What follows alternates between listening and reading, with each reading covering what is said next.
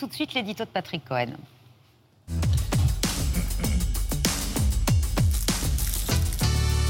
Le ministre des Solidarités, Damien Abad, visé par une nouvelle accusation de violence sexuelle. Comment arbitrer entre responsabilité politique et respect de la présomption d'innocence? D'abord en distinguant les deux aspects. On ne peut pas, on ne devrait pas se contenter d'en appeler au juge comme le fait le gouvernement et de balayer les enquêtes de presse, ni de tenir pour négligeable la marge de la justice, comme le font ses opposants. Sur le plan politique, d'abord, la question du maintien de Damien Abad à son poste se trouve légitimement posée par des accusations étayées et une enquête journalistique sérieuse. Mediapart ne s'est pas contenté de recueillir la parole d'une seule accusatrice, toujours sujette à caution. Le site d'information a recueilli les récits circonstanciés de trois femmes qui ne se connaissaient pas et dans le dernier cas, huit témoignages, non pas euh, de l'agression mais de la parole portée par cette femme depuis plusieurs années à ses parents, son conjoint, son médecin, ses proches, avec euh, des SMS qui ont été consultés. Tout cela ne forme pas une vérité judiciaire, cela ne dispense pas d'une enquête et du travail des juges indispensable. Ça n'en fait pas un coupable,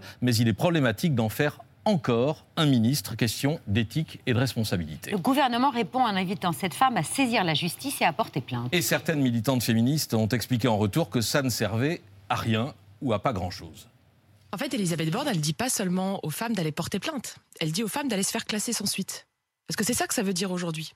Quand vous portez plainte en France pour des faits de violence sexuelle, par exemple pour harcèlement sexuel, dans 94% des cas, 94, donc c'est pas une euh, minorité, c'est 94% des cas, la justice va classer votre plainte sans suite. Lorsque vous portez plainte pour des faits de viol, c'est donc un crime. Dans 70% des cas, la justice classe sans suite. Et Elisabeth Borne, elle connaît ces chiffres. Donc quand elle regarde cette militante et qu'elle dit en fait à toutes les femmes de ce pays victimes de violence, allez porter plainte, elle leur dit allez vous faire classer sans suite. 70% des plaintes pour viol classées sans suite, est-ce que c'est vrai? Oui, c'est l'ordre de grandeur et juste pour être précis sur les 39 000 personnes impliquées dans les affaires de viol ou d'agression sexuelle en 2020, plus de 23 000 ont bénéficié d'un classement sans suite, soit 61 euh, c'est beaucoup, c'est choquant, ce n'est pas une singularité de ce type d'affaires. Toute infraction confondue, la moyenne des classements s'établit à près de 70%. Le plus souvent, les parquets considèrent que les affaires d'agression sexuelle qui leur sont soumises sont non poursuivables. Pour quelle raison? Pas de preuves tangibles, auteur mis hors de cause, euh, manque d'éléments matériels ou de témoignages, avec des questions ou des doutes sur le consentement de la plaignante, notamment dans les affaires conjugales, puisque 38% des femmes qui déposent plainte accusent leur conjoint ou leur ex-conjoint. Ajoutons que plus de la moitié, 55% des victimes présumées de violences sexuelles sont des mineurs, la plupart des enfants de moins de 15 ans, agressés ou abusés dans un cadre familial,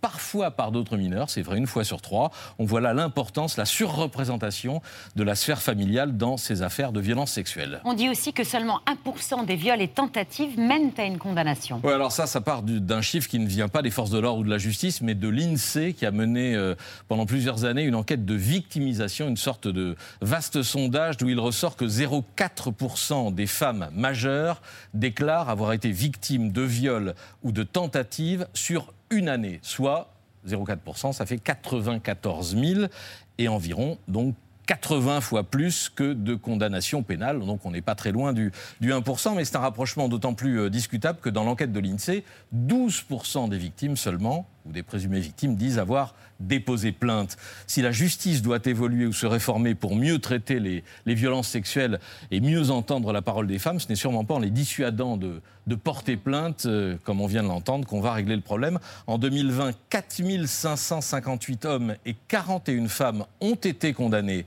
pour violences sexuelles par euh, les tribunaux et les cours d'assises. Et plus de 11 000 ont subi des poursuites. Le parquet a engagé des poursuites pour 11 euh, 000 personnes. C'est sans doute insuffisant, mais ce n'est pas rien. Je termine ce papier où il y a eu euh, beaucoup de chiffres, et je m'en excuse par une statistique incontestable. 100% des affaires pour lesquelles il n'y a pas de plainte ne seront jamais jugées.